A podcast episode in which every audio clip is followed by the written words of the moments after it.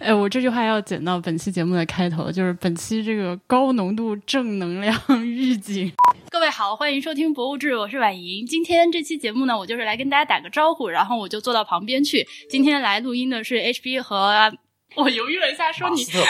我犹豫了一下，应该说报你哪个马甲？好，就这样，再见。嗯，大家好，我是王汉阳。大家好，我是 HB，很高兴做客到今天的《博物志》，我是《博物志》的忠实听众，从《博物志》第一期一直听到现在。《博物志》还没有的时候，我已经听过另外一个节目里念婉莹的这个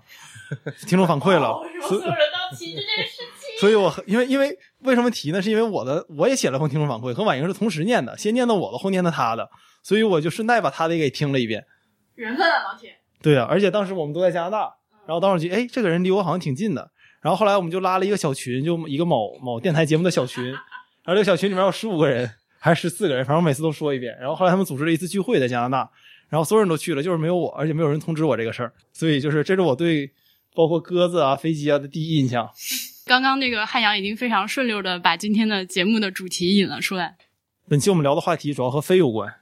就我因为我和 HB 之前我们两个不是一起去的，但是分别莅临到访了 美国西雅图市的一个博物馆，叫飞行博物馆 The Museum of Flight。那北边那个叫啥？北边那好像也叫某个飞行博物馆。是这样，西雅图是一个美国航空工业重镇，因为西雅图有波音，然后包括像其他像洛克希德马丁，他们在西雅图也是有实验场的。然后波音在西雅图有一个自己的机场，在西雅图这个塔科马国际机场边上是专门给他用的。然后所以如果去西雅图的话，有三个地方可以看。第一个就是这个飞行博物馆，第二个事情是波音自己的博物馆，第三个是波音的工厂。波音的工厂是全世界最大的单体建筑物，它那个建筑物难道不是长沙万家丽吗？是长沙万家哦，有可能已经改了，对，但是可能美国人还不知道。对，然后因为我最近一次去的西雅图是去年十月份，当时他们还在不断的说自己是最大的，然后说自己能装一个半迪士尼在这个建筑物里面，然后这是波音的那个工厂嘛，它分成好几块不同的地方建不同的飞机，然后它开放的那个地方是建应该是建七六七的。然后，但你在那个里面是看不出来它大的，因为它那个分块之后，你就没法一眼望到头了。但你站到外面，反而能感觉到特别大。对我们主要这次其实想聊一聊这个飞行博物馆，因为飞行博物馆是个挺有意思的博物馆。然后我们今天主要聊一聊飞行博物馆，但是这个事儿让我起头，感觉好像是我是主播，但实际上我是个做客嘉宾。不是，但你是坐飞机的呀？对，一个是因为你是坐飞机的，你是这个业内人士；再一个是我也没去过呀。哦，对我大家简单说一下为什么我们这次要聊这个博物馆。因为实际上我和 HB 是今年年初就提过这个事情，说要不然聊一期关于飞行博物馆的事情。因为一是这个地方我们两个都去过，二是本身我个人是做航空工业的，对我们公司主要做的是无人机，不没没有人。对，但是我们在广义上算是航空航天这个整个大的这个领域里面去的。当然，一般创投圈愿意把我们送到人工智能，但我们自己还是愿意归属在航空航天这个领域里面。航空博物馆简单来讲就是一个介绍从飞机。诞生到现在，整个航空包括飞机历史的一个博物馆。然后，其实它涵盖的范围不止从飞机诞生到现在，它连飞机诞生前的一些事情也去涵盖到了。然后，这个整个博物馆里面有特别特别多的展品，而且这些展品就是真实的飞机，包括美国第一架，我没记错的话是第一架邮政用的飞机，是当时波音他们给造的。然后也有早期莱特兄弟飞机的复制品，然后也有红色男爵的飞机的复制品，然后有。我国的歼歼几的一架飞机，但那个不是复制品，是朝鲜战争时候他们缴获的。然后还有很多很多就是非常有意思的飞机，然后包括像是阿波罗登月的登月返回舱啊什么的，他们那边也是有这个展示的。所以整个博物馆，如果你对飞行感兴趣的话，广义上的飞行，不管是人飞的人不飞的，但反正是天上的事儿，你感兴趣的话，这是个非常有意思的博物馆。所以我就当时听 HB 去了这个博物馆之后，我就觉得，哎，博物志是不是应该聊一期？然后当然后婉莹说她她没去，所以可能博物志聊不了，那我就自告奋勇吧，我也不是谦虚，那要不然我来聊一聊。所以这个就是整个我们为什么要聊这个飞行博物馆的前因后果。但我觉得我们应该从怎么去这个博物馆开始说。就是这个博物馆是你我因为我的个人体验是我去一趟很麻烦，我在西雅图不开车，然后所以你要从西雅图市中心到这个博物馆，你就需要叫 Uber 或者是要要不然你就你只能叫 Uber 其实，然后过去，然后。你第一次去那个博物馆的时候，如果你在 Uber 上定位那个博物馆，大概率他会把你扔到那博物馆后门。就是我每次去都是，因为我去过好几次，每次去都是给我扔到博物馆后门。然后你就非常纳闷儿因为那边上全是草地，然后有前面有点小低矮建筑，你就看着不像博物馆那样。然后你就会思索说：“我来这地方干嘛？”然后我怎么到这个博物馆？这个是我对那个博物馆的第一印象，就是这他妈啥地方？你你们这能说脏话吗？这节目能能能。？OK，对，然后但这真是我的第一印象，包括我上一次带我合伙人去，也是把我扔到那个后门了，就我不知道 Uber 对他有什么误解。你说你说的后门是那个就是展览那边的那个门是吧对，？OK，就是它背面有一片草地，那个草地像梯田一样，嗯它给你到那个梯田那边 OK OK，然后你相当于你要从那个梯田那边绕过来，嗯但你一旦绕过那个弯儿，你就看到一个特别大的飞机摆到那个室外，嗯是它也是一个展品，应该是一架客机，我没记错的话。然后你就觉得，哎，那我终于到这个地方了。然后你进到那个博物馆的时候，你会注意到几点：第一是里面有很多老爷爷，就头发发白的老爷，我不知道你去的时候有没有，有就都是他们都是退役军人。对工作人员都是，呃，我我去的时候，我参观了几个飞机上的工作人员都是波音的退休的工作人员。哦，我去的时候，我第二次去的时候，那几个人都是当年参加过各种战争的的老飞行员，军军事方面的。然后来这儿就是专门是自己闲暇时间义务的来讲解，也没人给他们钱。嗯对，然后但还有很多人是波音的工作人员，像你说的。然后但大部分里面的人都是对整个航空各个事情都非常了解的。对然后你进到里面去之后呢，先是最常见的买票啊什么这些地方，然后纪念品商店，然后到这儿我觉得还是比较平淡无奇的。但你一旦买了票进去了，你第一眼你看见的是一个特别长的修长的黑色的飞机，是黑鸟，是有史以来人类能造出来的最快的载人的飞机，就没有之一，相当于人类航空工业的结晶，特别漂亮那个飞机，因为它特别修长。就有一句话嘛，就是说如果一个飞机不好看，它飞的一定也不好。我觉得这话基本是真理，就好看的飞机一定飞得都好。黑鸟是个非常非常好看的飞机，因为它是一个特别修长的黑色的流线体，所以你看到那个飞机，你就觉得这个飞机一定特别快，你就有种先天的感觉，因为它像导弹。有一架特别大的这个黑鸟在横在正中间，然后围绕黑鸟，如果你面对黑鸟的话，你右边是一排飞机，就是刚才 HB 说的一堆飞机，然后左边那个黑鸟的左边是一堆文字的各种展。如果你先往右边来看的话，它实际上是跟随着航空飞机的发展去排的这个模型。从早期的飞机，你越往后走越是晚期的飞机，它是这么这么来排的。我记得应该是到 F 十五还是到熊那个熊猫？对，到熊猫应该是对。行，那我们就一个听一个同学说呗。第一个我看的是航空航航航，就是阿波罗登月那个。对，那先从阿波罗登月开，始说。说从登月说吧。对对，这个你也看了，我也看了。我也看了，对对，印象深就是中间一个航航天飞机嘛，对，就然后月月球车，然后返嗯回舱。对对，然后我跟我朋友当时两个人去，然后就在那看。他其实跟我是大学同学，但是他读了一年天文就转系了，嗯去读文科了。然后他就在问我这个事情，就是就是问我这个阿波罗到底厉害在哪儿？就是我们这当时看了一圈下来，就发现他技术其实不是那么的站在就是二零一九年一个中国人看，他技术不是那么先进。他其实这些技术就是是我们看得到，我们可以就很快几年之内可以做到的。但是就看完他的介绍之后，我发现这个工程厉害在于他的那个工程的统筹能力。对，组织管理能力。对我参与到这一些就是中国的这个科研项目里面，就发现其实跟美国差差距最大就是这个项目管理能力。对，我觉得这个有几个点其实都聊的挺有意思的。嗯，第一个就是技术上，就是阿波罗登月的技术，有些东西其实我们现在还是没有的，比如像是土星五号，就是它的这个火箭的能力，我们我没记错的话，因为我不是完全做航空的，对，所以我可能有些东西说错了，如果说错了，大家可以告诉我晚英黑石币，但你们不用告诉我。对，然后就是我我们现在应该的火箭是做不到他们那个那个效果的，嗯就是他们的那个推大推力动比我们是达不到的，对。然后，但我个人读阿波罗那段历史的时候，最感慨的不是他的技术能力怎么样，而是他们真就这么上去了。就这个工程从前到后有各种的问题，然后有各种的这个 bug，包括上去之后还会遇到一些一些奇奇怪怪的事儿。人类敢把人送上天、送上月球这个事儿本身，好多国家想都不敢想。就这个事情，你敢想，已经是非常非常不容易的一个事情了。尤其你就不拿国家举例，你就说一个公司，就你让一个公司花点钱放到研发里面，你说我要做一个特别特别狠的事儿，就大部分公司会拒绝了，他就宁可求稳，然后宁可说这个我每年年化百分之十涨着就可以了。这个他当时有他的那个历史环境嘛，你这两边竞赛，如果你我不赶紧上的话，就让对方上了。对啊，所以我觉得这个就对于我们今年二零一九年来看这个事儿，你如果你是任何一个对人类本身比较关心的人，你都会觉得这个事情是非常伟大的一个事情。就是他向我们证明了人类要想做一个事情的时候，你不惧万难总是能做到的。对，就是生死勘探不服就干。因为阿波罗，你越读越觉得这不应该是一个能成功的项目。就是它统筹能力咱们可以后聊，但我觉得你越聊越会发现阿波罗其实不一定是一个当时来看一定会成功的项目。我们今年来看知道它已经成了，但是在当时来看，美国的航空其实是太空事业是落后于苏联的，当时各种阻碍也不少，包括技术上的一些未知的挑战啊，因为你没有人上去过，就是你上去过一次，第二次就知道了，因为你知道这事能干。我觉得做事最难的就是你不知道这事能不能做。我觉得我们看这事情的时候，其实里面应该浪漫主义一点，就是他在那个年代，一九六九年敢把人往天上送，而且上月球还能回来，这个事情对于当时的人来讲，其实对于很多人来讲，觉得是不可能的。所以你你如果读那段历史的时候，你你不要光读阿波罗的历史，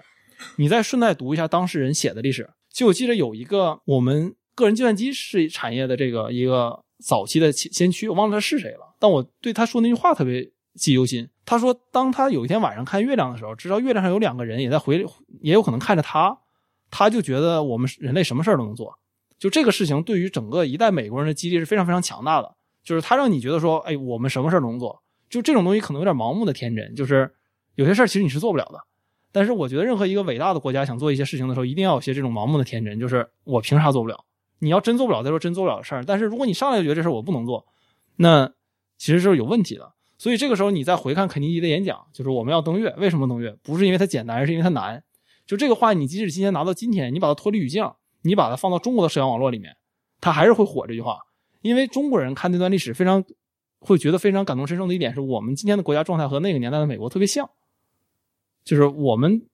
的中国人民是有和当年美国人民一样的一些追求的。这个时候，你再看到他做的那些事情，再看我们自己做的很多事情的时候，你会觉得，哎，我能理解当时美国人为什么干这个事儿。而且，如果你是个中国人，你穿越到那个年代的美国，可能你也会选择支持政府做这个事情。所以，这个事情是我觉得阿波罗对我最大的一个。一个感觉，就尤其是你看完阿波罗的历史，再看一看阿波罗同时代的那些人写阿波罗的那些事的时候，再看一看这些人受到影响之后，他们又做了什么？那这个其实是很大的一个，就是很大的一个事儿。我们现在可能觉得就是个登月，但你真想一想，他对整个社会的影响，其实他对于社会的影响应该比我们要想的大。我觉得退一万步讲，我们今天在男洗手间里面看到上面写一句“向前一小步，文明一大步”，这也是受阿波罗登月的影响，对吧？第二点就是这个工程组织的能力。就有一本书叫《第二次世界大战的回顾与反思》，那本书可能现在只能买到影印版的了，是一个国民党的军官写的，所以他写那个书的时候非常专业。然后他当时用了一个美国作者写的一本一本书去对比美国和纳粹德国。他说，如果你是指挥官，你愿意要纳粹德国的兵，你不愿意要美国的兵，因为纳粹德国的原则是说我给你个任务，让秦伟让你士兵自己去完成它，这样的话对于整体的素质要求更高，包括对整体的效果其实发挥是最好的。但美国牛牛在他管理的能力，就是从他泰勒管理学开始，他说管理的能力他用到了这个战争中，包括什么时候什么补给要到什么地方，然后你人应该推进到哪里，然后你这些人怎么组织，如果把人比如从尼日海峡运过去，这一整套能力是美国独有的能力。然后这个能力其实直接延伸到了后面他这个阿波罗登月的这个整个计划上。当时这个冯布劳恩从纳粹去了这个美国之后，说要登月嘛，他当时是。他后来是 NASA 的，应该是 NASA 的管理者，但他当时那段还不是，但他级别也比较高，因为他江湖地位太高了。V 二火箭他发明的，对，虽然 V 二火箭整个历史上只砸死了两个人，但这是另外的话题了。对，然后当时他他说这个和美国，当时他和谁说来，也应该是美国联邦政府的一个官员说这个这东西建特别麻烦，你这个统筹能不知道能不能统筹得起来。然后他说你要相信这个我们的企业。然后他后来就短短特别短时间内就把整套的东西都搭起来了，政府，美国政府。然后当然这个搭起来之后，就有我刚才说那个事儿，就这事儿，当时好多事儿你会发现他做那个东西那个偷工减料，当时美国这些企业，然后没按照标准去做，然后冯布劳恩就特别生气，后来一点抓他把这质量提起来了。但是这个漏洞归漏洞啊，但你看他早年一开始的时候，如果把这个架子马上快速搭起来，其实这个能力也是非常强的一个能力。那。这个能力配上当时的人有这个决心和这个意志要做这个事儿，那他才能诞生登月的整个这个事件。我们今年再回去看这个整个展览的时候，我个人觉得，实际上登月的那个展在博物馆里，它并不是一个，它是不和谐的点，因为那个展览其实和大部分东西和登月没有关系。嗯，但是你想象一下，为什么美国人要把这个展展把登月这个事儿放到这个展览里面？我觉得美国人肯定是对此非常非常自豪的，因为实际上那个展览就登月那个展的位置和展厅的。就光线啊什么的各种各样的东西，它都不是摆摆的特别好，我觉得和它外面那个比，它外面那套东西明显是精心设计过的。嗯，塔阿波罗那个里面明显就是说，哎，我搭一个展厅，就我一定要说这个事儿，所以一定要有个地方把这事儿说了。有点像那国博那个什么呃伟人展，有点那个感觉。对，对，但我理解并接受为什么美国人把这东西放到这儿。就我要是美国人，我也肯定把这个阿波罗这个展放到这个地方去。对我当时，我当时，呃，在看那个时候，我我就本能的在想差距，就是我在看到一个东西，就想这都这个事中国能不能做，这个事中国能不能做，然后看到最后，我就发现其实差的就是管理的能力。我对此持保留意见，因为我觉得我们有这个能力，其实我们今天就有，因为我是见过这个整套管理如何做一个大的事情的。我觉得首先是这样，就第一点是我们曾经是没有管理的，但这个事情在过去的十到二十年会逐渐的产生变化，包括像是阿里，比如你看阿里巴巴，它有四五万人，这种管理以前中国中国企业是没有遇到过的。一个企业在十十二十年之内，它刚刚二十年嘛，就建立了这么大庞大的一个全球的一个网络，这个对大部分中国企业是没有经验的。但你会发现，今天越来越多的中国企业有这个经验了。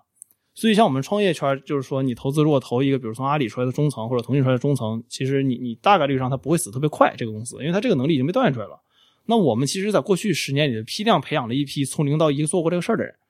这个事儿最牛的点还不是他有没有这个能力啊，他是从零到一有这个能力的。这一批人在中国正属于马上要步入他们职业生涯的黄金阶段，这些人可能都不到四十岁，甚至有些人可能就二十八九。那这些我觉得是是能改变的这个事儿，这是要分开说，就是高层和我们私营企业这两也是两个事儿，对这要单独说。对，我相信企业里面肯定会有这样的有这样的人才，但是这些人才能不能真正做到像这种国家主导大项目这些决策的位置，我很存疑。就是就我自己参加这种国家科研项目的体验来说，我觉得好像每个人都很有能力，但是嗯，没有一个这真正行之有效的这个决策的或者说管理的机制在这儿。导致有能能力的人都发挥不出能力，就这感觉是最让人沮丧的一件事情。因为我是和这种大的这种国企合作过的，比如像是电网，就是他们电网整套保障体系是非常非常严密和复杂的。就我觉得它不比任何一个公司管理起来要要简单，而且它关键在于它不能出错。公司可以出错，它一点错都不能出。所以你就发现，一到过节的时候，这里面人特别紧张，因为他们怕出事儿。那这套整套管理，包括像中国把电输到其实最落后的地区也是有电的，这套东西管理本身，我觉得也是我们过去三十年、四十年积累下来的经验。所以就是你，如果你说三就是一九六九年美国东业时候我们有这个有没有这个能力，我跟你一样的意见，我觉得我们应该没有。但你说今年到现在这个阶段，我们有没有这个能力？我觉得我们还是有的，就有可能我们还缺经验。但是你说有没有这个能力？我觉得这个底子其实是有的，我们就差做一次这事儿试试。然后你进到这个阿波罗里面，如果你先进阿波罗，你会感觉特别暗，然后你一旦出来之后，就看着特别明亮的大厅，因为那个大厅全是落地窗，特别特别大，特别亮，然后全是飞机，就感觉还是挺有意思的。那个厅都不是落地窗，它就是从平地上搭了个棚，就只有顶，哦，对，实际上是四周四周都没有栏的，都就是敞的。就是敞的，对，对但它有玻璃吗？有？玻璃吗？忘了。哦，因为我撞上了，OK 我知道它是有玻璃的。OK，你出来之后，你看到的第一个应该就是我刚才提到的黑鸟，嗯，对然后你再往右看，我没记错的话，你看到的第一架飞机应该就是美国邮政当时用的第一架飞机。，对，然后这个飞机的上面挂着一个当时莱特飞机的复原品。在对那个厅印象最深的就就两个，一个是有一个周恩来的模型，就是中美建交，呃，当时那个肯尼迪坐空军一号，当时空军一号飞到上海，就当时那空军一号那个机那个飞机在那个厅里面，然后他那个飞机那个上上去那个上那个飞机的那个舷梯旁边坐了两个假人，肯尼迪跟周恩来的上海握手，哦，是吗？我没注意到那个那个细节。你可以进到那个空军一号里面去看，看它里面内内部的装饰，你就会发现那个六十年代那个里面的装饰装潢以及那种电子设备，就非常非常有那个时代的特色。对，它有一个那个半截的飞机，其实就是早年刚有客机的时候，人们坐客机是什么感觉，让你体验一下。嗯，就你发现里面所有座都是和现在头等舱一样的感觉，对，都是什么皮座椅，皮座椅，然后特别宽、特别大，然后一排只有四个座。呃，非常多的那时候机械按钮结构，对那种乘务员操作那个的地方都是那些塑料的机械按钮，你可以去按，那看起来非常爽。对，就是你看到那个东西，你就觉得这是个机械制品。早年间的飞机上是不是都还可以吸烟？然后对对对对曾经可以，就是我们对飞机上的每一个东西都是拿人命换来的。对，就是说我们现在造那个大飞机的时候，嗯就是好多时候学着那个美国和欧盟的这个标准来，因为 FSA 和那个 EASA 其实管了百分之八十的这个国际上的航空。我们比如说学他说这个某个地方要怎么做这个排线，其实我们最大的问题不是在于学不学，我们都能学明白。而且我相信按照我国的组织能力，这个事儿一定是造出来是没问题的。嗯但我们现在最大的一个难点在于我们不知道他为什么要这么做。就当年这个事情出事儿，我们没出过，嗯就是他们走过弯路，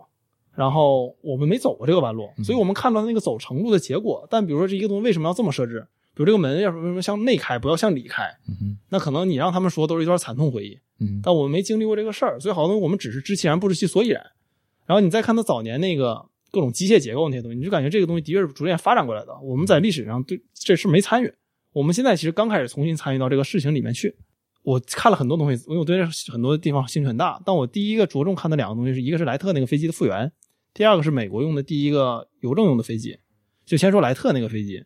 就你看你你所有人，我们上学就博物志的听众，我觉得没有人不知道莱特的故事。俩俩兄弟，然后在戴顿、俄亥俄，然后试在一个草地试这个飞机，然后后来去小营镇试这个飞机，试成了之后别人不信他们，然后他们去美国，最开始美国人先不信，美国空军啊没有空军的，美国陆军不信，然后他们去了法国，在勒芒一个夏天，然后向全世界展示这个东西，然后法国人信了，然后他们去了欧洲，然后又去了这个法国就在欧洲里面，不能分裂他们。然后去了意大利，然后去了西班牙，然后最后回到了美国，然后向美国政府展示，然后把这东西卖给了美国政府。然后这整个故事，我们其实大部分人只知道它第一段，就是它这个飞机哪天飞起来的，然后飞的距离还不如现在的一个七八七机翼到机翼的距离远。但实际上，你看到那个飞机时候，你感慨其实挺多的。第一个就是那个飞机，你看着就不像是什么正经东西，你就觉得这个东西就它不散架都不错了就，纸糊的，就纸糊的，就是像一个大风筝一样，就是它既然能靠这儿，就它就这么上去了，它真能飞。然后，但这个事情对我印象最大的，其实就是你看到这个东西的实物之后，包括即使复原的，但是它是差不多就是实物的样子。你再看它当时的飞行姿态，你会觉得这其实是一个对于当年来讲和登月一样是个非常困难的挑战。我觉得，因为你现在觉得说飞行是很正常的事情，但实际上在莱特兄弟真正能飞之前，就大家不认为飞行是可能的。比如像《邮报》就有一篇文章写的是飞行是不可能的事情，再过一千年也不可能。那个标题就是这么写的。然后包括莱特兄弟在做的时候，他受到的反面意见特别多，就基本上没有人，就很少很少有人相信这个东西是真能飞起来的。然后当时莱特兄弟参考了一些前辈的一些笔记，后来他们发现非常，他们就奉若圣经的这个笔记，后来发现上面的计算都是错的。嗯然后他们好多东西要都要自己从头去试，从头去弄，所以这个事情非常非常难，比我们想的难。就我们讲的时候，只讲到他成功那一段，就没有讲他前面那一段，实际上他极其极其困难。然后即使到他成功之后，大部分人也是不信的，直到他去了法国，他去了法国之后，他的确飞成功了，大家所有人都看到他这个东西是真能飞的了。然后当时法国第二天的报纸，基本上全球第二天的报纸都在报这个莱特兄弟的事情。然后我当时记了一些笔记，就是他们用了什么标题来来做这个事儿，就是比如这个《巴黎先驱报》写的是“这人征服了天空，他没有吹牛”，这其实原文是法语，我觉得应该用婉莹来读。有人评论说，就是太精彩了，就是这是法国航空的一个一个先驱说的，因为实际上航空 aviation 这个词来自法语，而不是来自英语。法国人一直是航空的先驱，虽然法国人没有第一个这个嗯做出飞机来。然后你可以看到各种林林总总的报纸在称赞这件事情，就是因为这个事情大家以前真认为是不可能的。对，但是这件事比较好，就是世界观念转变的非常快，基本上莱特一上天，大家就确定这事儿是能干的了。对，到就是你会看到那个莱特发明飞机到一战，就飞机已经可以用来杀人了，就就就是就进展的特别特别快。对，所以这是我想说的第二个特别注意的点，就是那底下那个邮政用的飞机。嗯就是当时我在想，这飞机才发明不到十年，现在已经拿它开始送快递了。嗯就是这个事情，其实你仔细想想，这个那是一九一九年之前啊，就美国经济大萧条都没开始呢，一战都没结束呢，嗯就已经开始拿送快递了。就是这个的确是美国有一个特别强的底蕴。在想我们一九一九年在干嘛，追求自由平等也挺伟大的。还在回收租界呢。然后这个这两个是我印象最开始特别深的。然后再往里看，就是各个飞机的这个一个长条形西瓜一样，弧形的一圈外外沿是各个飞机模型，它是一个曲线摆的。然后这个飞机这个里边呢，其实各种游乐设施，然后里面有一个就模拟空战的一个模拟器，嗯然后到里面你可以两个人一起，一个人驾驶，一个人负责这个攻击。但你可以一个人玩，但我是玩的两个人的。然后去模拟你驾驶 F 十五去空战，然后看能得多少分儿然后它有排行榜。嗯然后我玩了两次嗯，然后一次第二，一次第一，在你的柜台打广告。我我十月我十一十月五号在东京，然后我十月份下半月基本上都在美国。有没有什么日本啊或者美西啊，什么博物志听众聚会啊，社会人科技评论听众聚会啊，时尚怪物听众聚会啊，后两个估计大概率没有，就博物志听众聚会哎有意思吗？听众聚会，哎，观众聚会，有意思吗？现在应该没什么观众，三十五个微博粉丝。今天早上我用我同事手机点了一个，三十六个了。对，然后大家可以到时候约一约。但是就说回博物馆的事儿，嗯，就我当时说那个玩玩那个战斗机的那个东西嘛，然后我合伙人特喜欢，我俩玩了两趟，嗯然后他那个你别看那个就是一个简单的一个模拟的那个舱，嗯然后里面用手柄就拿飞机攻击另外的飞机，然后看能打下多少台，有个时间限制。嗯但那模拟器做的特别厉害，嗯那模拟器是能翻转三百六十度的。，OK，就是一般的模拟器是怕安全，就比如说，尤其我国的那种怕出事儿，你就比如左右晃一晃。你想，一个真飞机怎么可能只能左右晃一晃呢？它一定是能想怎么转怎么转的。对然后当时我俩上去了，第一次我们就这么上去了。然后上去之后，我合伙人跟我说：“哎，铁子，咱俩试试它究竟能干成啥样？”我说：“试试。”然后他就啪往那儿一摆那个手柄，嗯一下那就转了三百六十度，我俩就头朝下了。然后我说这玩意儿还有点意思啊，然后我俩就玩的特别不亦乐乎，所以玩了两遍前后。因为那个你的确想不到一个小小的展览厅里那个东西竟然能模拟的这么真，包括前后的仰角，然后这个翻转全都能模拟出来，所以我们后来就又玩了一遍。所以我建议大家要去的话，就即使如果你发现你前面排队的都是小孩儿，你别在乎，你去玩一把，那个还真是挺有意思的。你这让我想起了很久之前在北京的铁路博物馆体验开高铁的感受。开高铁你翻不了个儿，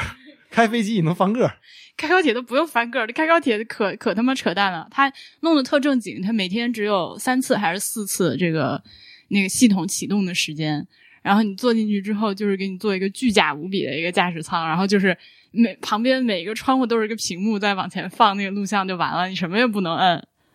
不是推荐加不，并没有，没有任何可以你你可以碰的东西，你就坐在那个假的驾驶座上。我我到现在回想起来，都是一个槽点满满的一个虚拟驾驶。我觉得有有两个，第一个就是就是那个你在下图玩的时候你会有打得分的，然后我得了八分，希望大家可以到时候比一比，切磋切磋。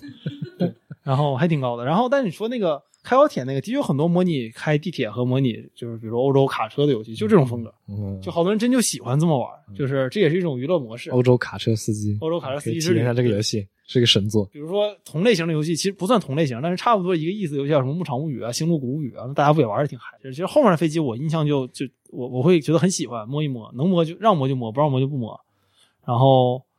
但我就没有哪个飞机是说像前两个印象这么深了。但是呢，它那个厅里还有一些比较有意思的东西，我印象比较深，就是你上到二楼，你会有个塔台，就是它模拟真飞机的塔台，你就像管理飞机一样听这些播报员播报，然后你能实时看到下图的上空的飞机的情况，那个是实时的。然后前面有，所以真的飞机跑道你能看到飞机起降，所以还挺有意思的。那个体验是比较难得的。但是如果你从那个塔台出来，它有一个长廊，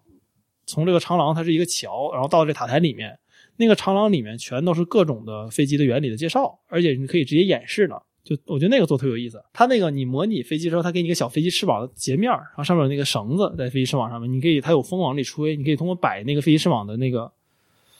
哦就是倾角、仰角来看这个上面的绳子的这个状态，你就知道什么叫失速，然后这飞机为什么能起来，那个还是挺直观的。我觉得那个其实挺适合让小学生研究研究的。我一个大学没毕业的学生，我研究它也挺有意思。对，哎，他你就是那管理，其其实他针对小孩做了很多东西的。对，对，就就感觉他是一个针对这种就是学龄学龄青少年的。我觉得应该这么说，它是一个针对于对这个行业真有兴趣的人设置的馆，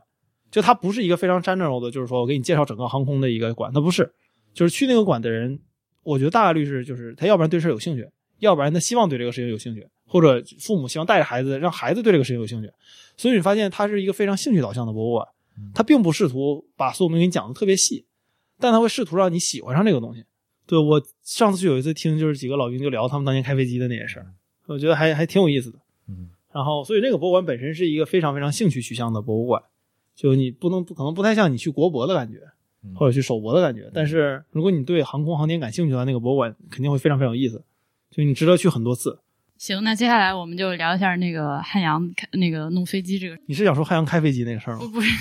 不是你开飞机，就是你们现在在弄啥飞机？我们在弄无人机，我知道你在弄无人机，你展开讲讲呗。因为我好其实一之前一直就没问过你为什么突然就，因为我对你的这个怎么说这个职业对，从我认识你到现在，我感觉你的这个职业已经拐了好多个弯儿了。我一开始认识你是在搞时尚行业的，那个叫什么来着？就别提名了，啊，行行行，就黑历史。对，就那啥嘛。对，中间然后你你又是在做这个 GI 的这些，然后各种神奇的客户，然后现在就才也知道不久了，你还有这个就无人机这方面的业务。这个事儿，那我从头讲一讲吧。这个故事说来话长。就我和合伙人做的第一个项目一起，其实就是做无人机。我们高三那年暑假，OK，我们自己去拼无人机，想让无人机能自己飞。因为无人机你也要人遥控嘛，我们就总觉得你都叫无人机了，你为什么还要人遥控？但是天上没人，不是地下没人。我们想天上地下都没人。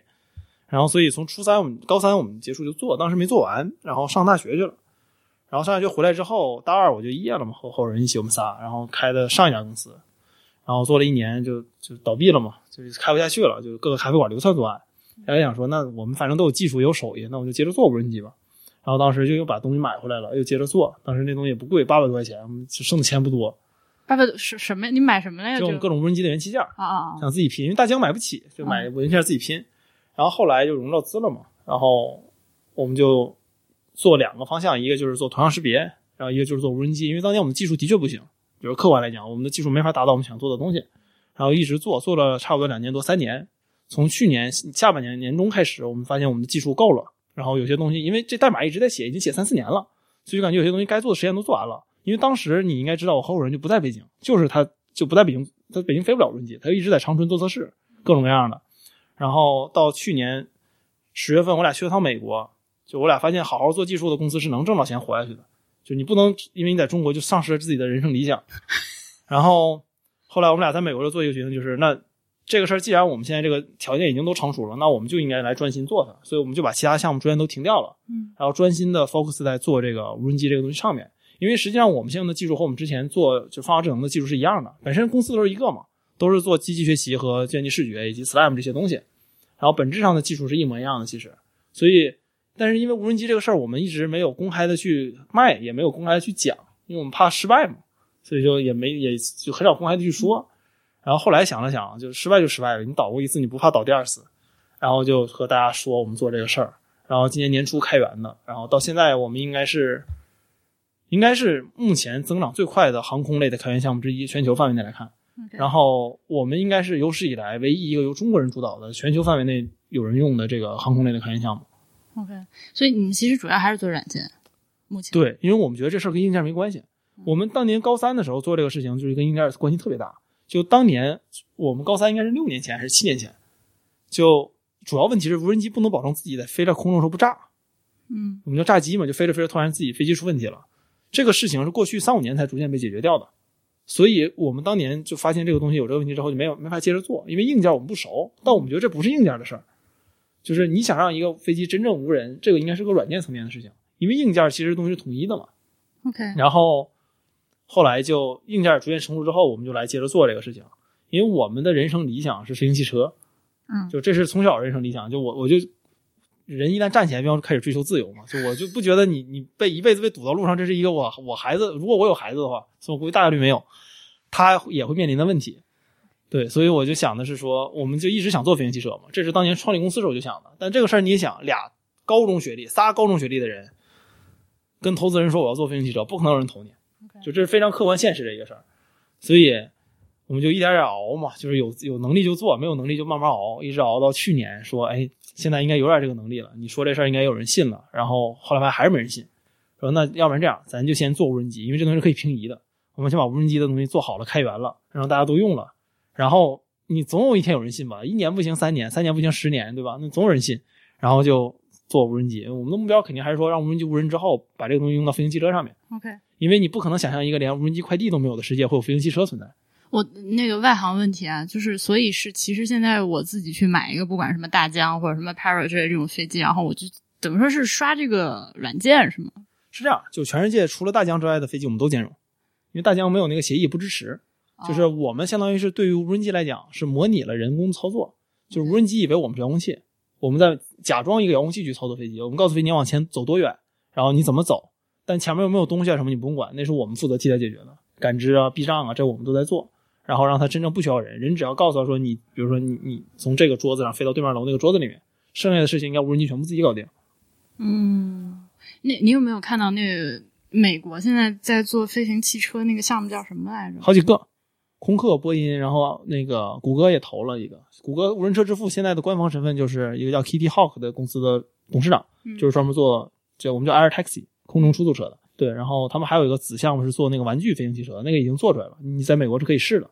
我因为去年吧，应该是看到那 Casey Neistat 在他的是那个频道里面发了一个他自己开这个无飞，他自己开飞，但不是无人的，就他自己开。对，你说的就是我说的那个。OK，对，然后因为是这样，就飞行汽车这个事儿，你横你横向来看，你看一下历史，你会发现它特别像零四零五年的电动车。就是你，如果你经历过电动车那波浪潮，你再看飞行汽车现在这些事情，你会发现基本上一模一样。我没经历过，你展开讲讲。飞行汽车是什么一个事儿呢？飞行汽车是客观上现在是一个，要不然所有问题已经被解决了，要不然所有问题我们人类非常的清楚怎么解决的问题，它没有任何的理论上的挑战了已经。就我们今天需要飞行汽车的所有东西，我们要不然就已经有了，要不然我们就知道怎么有。就像零四零五年的电动车，我们已经知道电动车需要造的各个东西了，现在就差一个人，比如像马斯克，他把这东西真正造出来，告诉大家这事儿能成，给大家有一个制度自信。所以它特别像零四零五年的电动车，大部分人不信的，但少部分人相信它一定是未来。但是不管你信不信它，你阻挡不了这事继续往前发展。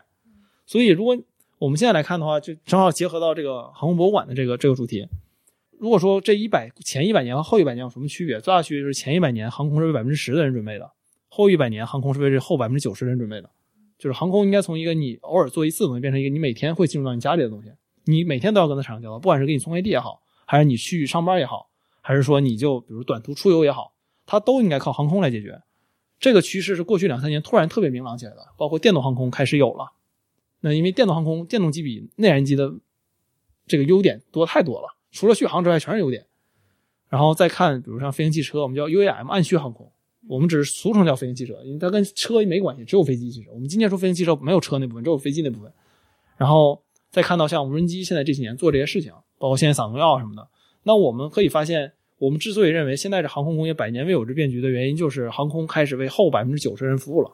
它不是只为 top 百分之十人服务了。那中国有十亿多的人没坐过飞机呢，那十亿多的人有没有能力享受到这个？我觉得它是有的。那我们现在其实做的就是后百分之九十的事情，这个远比百分之十更激动人心。那我们现在看飞行博物馆是现在这套东西，我记得那特别清楚，我就记着我到那个二楼看有一个一堆那个照片儿讲的是什么事儿呢？讲的是这个无人机的历史，就无人机的历史从导弹来的，无人机的前身是导弹，但是这是军用级的。你就看它其实的历史比飞机长，你就看这个导弹一步一步怎么变成无人机的，然后你你站到这个上面，你就会开始回想，就是一百多年的历史是这么走过来的，那后一百年历史我们能不能参与？你就有一种就我一定要投身这个事业的感觉，因为你觉得你能参与了。我觉得我们这个年代，咱应该换一句话，就世界民族之林。以前是说一定要一个民族比另外一个民族强，我觉得我们这个年代就国际主义一点，就是中国不光是中国的中国，更是世界的中国。但是这话我觉得他没必要放博物志里说，太冠冕堂皇了。对，没事没事，我相信你是真心的。谢谢，我练功发自真心。对，然后然后你就会发现，就是哎，那这个整个历史你一旦串联起来之后，嗯你再回再回看未来的，这展望未来，你就发现这个东西的确马上会产生一个特别革命性的变化。所以你看那个博物馆，就是它对我个人最大的感觉和其他博物馆不一样的是，我通过博物馆我可以，就你说它是借古讽今也好，那你可以通过过去你来展望未来，就你看它怎么发展过来的，你再看未来是什么样。比如我拿无人机举例，无人机我们现在你常见的东西，比如大疆这种叫多旋翼，多旋翼无人机为什么火呢？是因为它数学模型特别简单，就是它理原理特别简单，就你人类所有需要的多旋翼的知识，六十年前我们全掌握了。而人类什么时候第一次造出一个这玩意儿的原型呢？你猜在什么时候造出来的？对，电动的吗？不就是这种多旋翼的原型，是不是什么什么燃料都无所谓？达达芬奇吗？对不起，我瞎猜。哎你猜的还挺贴切，嗯就是人类第一次造出这玩意儿的原型能上天是一八四二年，嗯就是你想鸦片战争还没打完呢，我们还没成为半殖民地半封建社会呢，就是嗯已经有人造出一个这东西的原型了。然后这个东西一直发展到什么时候呢？发展到一九五六年，就是当时是航空工业百花齐放的年代嘛，就各种模式的飞机我们都要试一试。然后一九五六年之后，因为直升机出现了，就无人机这种形态就逐渐被淘汰了，因为直升机的确相对讲更好造一些，无人直升机的原理更复杂，但是它技术上的难点更少。嗯然后什么时候无人机这种模式又火起来了呢？就是多旋翼，两千年之后。然后真正正式火起来呢，是其实是零八年之后。那为什么会发生这个变化呢？就你会发现，它其实有几个关键的技术点被人类突破了。嗯就第一个技术点是，虽然它的数学原理很简单，但它的要求的频率特别高，就你要调整那个螺旋桨的转动。哦而且是几个螺旋桨配合它姿态之类的。我们叫 motion control，就位姿控制，你每秒控制几百次，这个其实非常非常难，内燃机达不到，所以这个就是你肯定是要用电动机。所以第一个是电动这个飞行的它出现，然后这个是第一个点。第二点就是你如何把这个东西高速的控制这个电机，你有个东西叫电条，ESC，然后这个电条专门就是控制电机的。没有这个电条之前，人类没法一秒控制几百次这个电机。有这个电条之后，我们可以了。这是一个德国叫 Microjones 的公司于零六年发明的。然后下一个被突破的点呢，就是零八年开始有开源飞控了，就控制这个飞控的这个飞机的东这个软件了。这个飞控就是也是刚才那个逻辑，就是它原理很简单，但它写起来其实很困难。你有各种各样的 edge case 要写，然后你有开源之后，更多人就可以做了。那所以我们现在来回看大疆，包括一五年那波无人机浪潮，其实它是在等了一百多年，终于等到了这些关键技术点被突破之后，我们终于可以有这个东西了。对，所以就是你会发现，这个其实是整个的一个特别大的趋势。就如果你去那个航空博物馆，你看那个博物馆，你看当年飞机怎么一步一步演进，并且发展起来，你会发现它的确就是历史的进程很重要，它有很多关键点你要突破，然后才是说人在里面的作用。听你们俩说完这个博物馆之后，我有一种非常难过的感觉，就是这种，我我我想不起来我在国内看过哪些和这种广泛的科技相关的博物馆能给我带来很多 motivation 的博物馆，就没有。呃，我我我有吗？国内的？我觉得是有的。我觉得这可以分几个几个层次来讲。嗯第一个层次就是有没有，我我是有的，北京科技馆哦，OK，就是在那个鸟巢那边。对，然后有那种球有个球幕电影院，就是我之所以做现在这个事情和这事儿是有直接关系的，就是我小时候我家人就我暑假放的早没事干，就我老老姥爷带我去那个北京水族馆和北京科技馆逛，就这俩地方，没什么地方。当年北京，所以就是他是能激励小孩去做这个事儿的。我和我人我们都小时候都去过，所以就是我觉得是有的，就只不过我们今年可能觉得没有那么高大上，但是你说他能不能鼓励一个小孩去投身科学事业呢？就那天我看到微博有个问题，就是小时候想当科学家的人，你现在在干什么？但我身边真有一群人小时候就想当科学家，现在的确也是科学家，对吧？那这个东西是有这个激励作用的，所以我觉得是有的。只不过我们因为好多课我们需要从头去补，这个需要一点点来。我觉得这是第二个事情，就是我们能不能把这课补回来？就有没能我们有没有可能三十年之后也有一个类似这样的博物馆？因为我们他美国能做这博物馆的原因是他参与了从头到尾的事儿，我们没参与这个东西。我觉得就中国登月可以做一个博物馆，但是现在的东西太少了，嗯，可能再要熬很多年才能有这涉不涉及到一个解密的问题？我觉得不涉及，比如这就是时间问题，我们就得等。比如像是我，我比如我啊，我我去年就特意开车从那个沙丘路走了一趟，那地方总堵车，一般人都不开车嘛。但我我从小读了那个硅谷的故事长大的，所以我觉得我就要开车去看一看，去朝圣嘛。包括你去硅谷能看到，比如苹果的展览，然后硅谷的这种博物馆，做个人计算机历史的，做的也都不错。然后，但是你想，他为什么能做这个事儿？是因为他四十年前这事儿从他们这儿起来的。那所以后来我们回到国内之后，就有一天我合伙人问我，他说：“洋洋，你说三十年之后有没有高中生来我们这办公室朝圣？就是当年这些人从这儿起来的，来中关村？我觉得是会有的，就是可能不是我们的成功不必在我，有其他公司做到这样的事儿。比如像我们以前在五道口的时候，当年那个自动驾驶的车就不是当年，就两三年前还是能在五道口开的，现在都出去了，去亦庄什么的，就专门给他们修的路。那当年测试，我就站楼上看那底下各个家的自动驾驶车就在那开。那你说再过三十年，如果自动驾驶成了，我相信它能成。那我们做一个自动驾驶的博物馆，包括像新能源车的博物馆，那这个时候中国能不能做出一个跟美国那个博物馆一样的？我觉得可能，比如说网站有可能没它好，但是我们一定是能做出一个这样的博物馆，因为这个事情是从我们这从零到一做出来的。很多东西我们中国说没有这样的博物馆，不是因为我们做不了，而是因为我们没有参与。我们为什么说，比如说你说古代博物馆我们能做很好，可能以后比如说这东西做的好不好，我另说，但有没有，我觉得以后是会有的。就是因为我没参与过之前那些事儿，就是我觉得这种类型的博物馆还是你有货比你有策展能力要强。就是你有货的话，你把东西摆在那，就会能激励很多很多人。对，呃，我想我想起我们当时跟你回老家去那个丹江口那个大坝，我们不是进到那个大坝那个发电机组那个室里面嘛，看到那个当时苏联援建那些水力发电机，就这么多年它还在依然良好的运转。就你站那个大坝里的时候，你就会回想到那个。五六十年代那个全国在恢复工业的那么那么个那种场景，就给人很激励的感觉。嗯，真的就是那东西摆在你面前的时候，你不需要任何策展手段，你就看到五十年代的水力发电机现在还在转，你就能回想起那个那个年代那种情感来。同意这个 HB 这个东西，就是这东西它这东西就在这儿，它比什么都有说服力。就是我第一家公司就是做不下去的时候，然后有一天我和我合伙人就当时就公司已经就倒计时了，就是发不出工资了。然后去海淀区有一个就是中国互联网博物馆还是什么，就是我都忘了叫什么了。但那个博物馆你知道，那个博物馆肯定是一个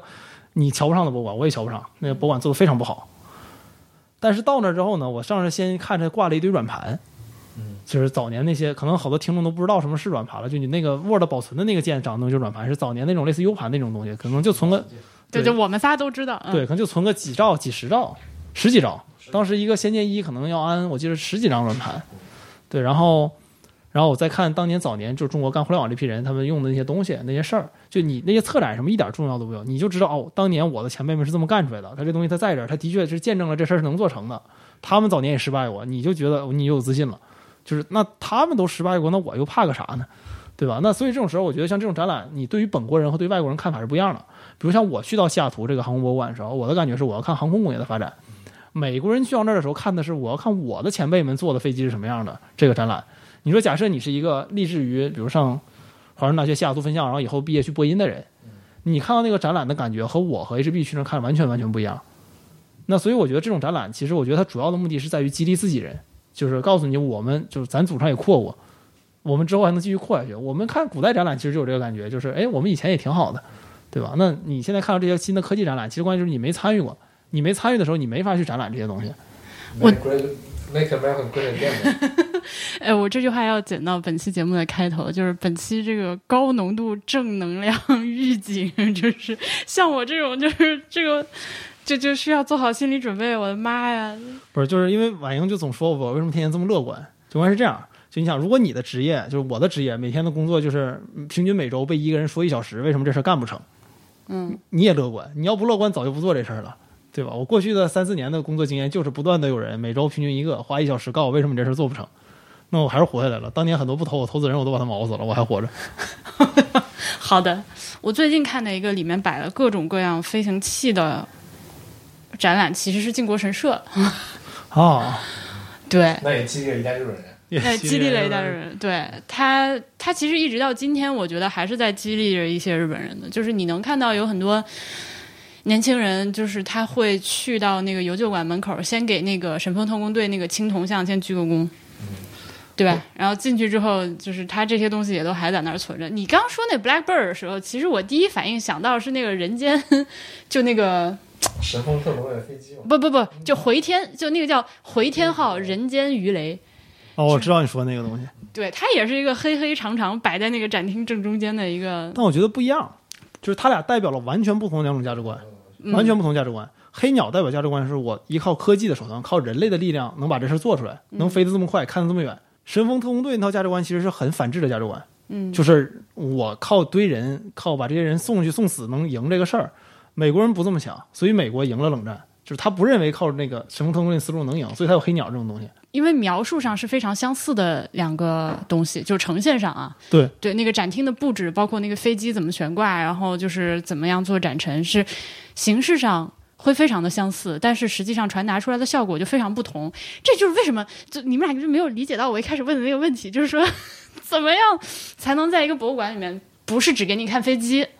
因为我觉得你们俩刚刚说的很多东西，其实是靠你们自己的情怀和脑补的，你明白我意思不？嗯嗯哼，跟我一起去的同学他就对这个不感兴趣，所以他就是全程想要走。哦，所以你你现在你可能最后一个问题你想聊的就是说，为什么我们对那博物馆感兴趣是吗？不是，是他展陈上和设计上做了什么？我觉得他没做什么，他就把飞机摆那儿了。对，对是是这样。就这样，我我先说一下我的想法，嗯因为我怕 HB 一说我把我这忘了，就是。其实还是 HB 那个思路，就是他就把这东西摆到这儿了。嗯，那个飞机代表了很多含义，就嗯有两种情况，一种是你不知道它的含义，你看到那个飞机，它是一个非常好看的一个非常有立体感、有机械感的东西，你自然而然的就会喜欢上它。就是这种东西，你不需要说任何东西。我我个人觉得啊，就是我我带着我去的一些人，我我跟他们看，他们我我就如果你对这些东西感兴趣，对机械这种东西感兴趣，你看到它，你自然就会喜欢上。我有一个图，我当时看这个就觉得特别振奋，就这个图，就是发动机拆开里面的那个管线的排布。对，就是有一种网上有一种神教嘛，叫多炮塔神教，多铆圣纲，就是说 what？就是一种军事流派。就是就是那个二战时期的那些战列舰，要多呃炮塔要多，然后要什么重要重型，要要要能铆要铆钉不要焊接。对，就它代表了一种非常原朴素的原始的人类的情感，就是所以这是一种美学。这种美学，就是机械蒸汽朋克那种感觉，就是我们人手能造出多么精密的东西，而且你你能看得见它，而且它是好使的，就冒着黑烟可能，然后一直疯狂的响，但是就亿万炮塔、亿万光芒，觉得这东西是是有这种美的，就这个东西可能对，但我我这么说可能有点刻板印象，但我觉得这个东西对男生可能吸引力更大一些。就是对，或者说对于关心这方面技术的人，他这个吸引力更大，因为你看着技术如何演进的，那个博物馆给你展示了一下，然后你又看到曾经人类的技术的高峰做到什么样，而且这个东西本身它设计时候是有美学在的，比如黑鸟本身是一架很漂亮的飞机，那你看到它的时候，你会有这个喜欢它的感觉的。就像我觉得，我觉得如果听众没去的话，可以简单类比一下自己第一次看到波音七八七的感觉。对，就是我第一次见到七八七的时候，我看它，它叫梦想科技嘛，我看它那个翅膀是弧线型的。我操，这东西怎么这么漂亮？哎，就那个你没去那个听纽亚真的七八七可以让你上去，是吗？哎，我下次要去一次。对，当时我就是你看到那个东西，至少我是有这个感觉的。或者说，比如说你你，我不知道你第一次看到苹果产品时候有没有这种感觉，就差不多一样的感觉，就是说你看到来来自未来的设备，对，然后不光是来自未来，你就觉得说这个是这是人造的东西，这是人代表人造的东西能多厉害。对，然后这是一个，但是第二点呢，就是如果你对东西是有背景知识的。就知道这事儿有多难，是吗？对，而且你知道它曾经是怎么发挥的作用，它是怎么干的，那你就感慨更多了。就是一次性高浓度正能量放你面前，其实这真是高浓度正能量。每一个东西造之前，人类都觉得造不出来，而且每一个东西造出来之后，还有人不信它能造出来。那你到那儿，你看到它，就像我刚才为什么提阿波罗这个事情，就是为什么，比如说我们选阿波罗，比如像我创业，因为阿波罗这个故事是真能激励到你的。就你看人当年那些那些艰苦条件。然后怎么把它造出来的？包括遇到那些傻逼事儿，这玩意儿也是不断就孜孜不倦的做出来了。你再看看你自己这个困难，你觉得就那天底下所有事儿都一样，你该难都是难，你没有说什么事儿就是一帆风顺的，对吧？那这种时候，它正能量密度还是挺高的。好的，那我们本期的这个博物志就在这个高浓度的正能 正能量中，呃，录到这里。感谢大家的收听，拜拜，拜拜，祝您愉快，祝您幸福，祝您安康。哎，咱能吃鸭餐厅去了吗？啊，就是决定吃鸭餐厅了，是吗？行，好的。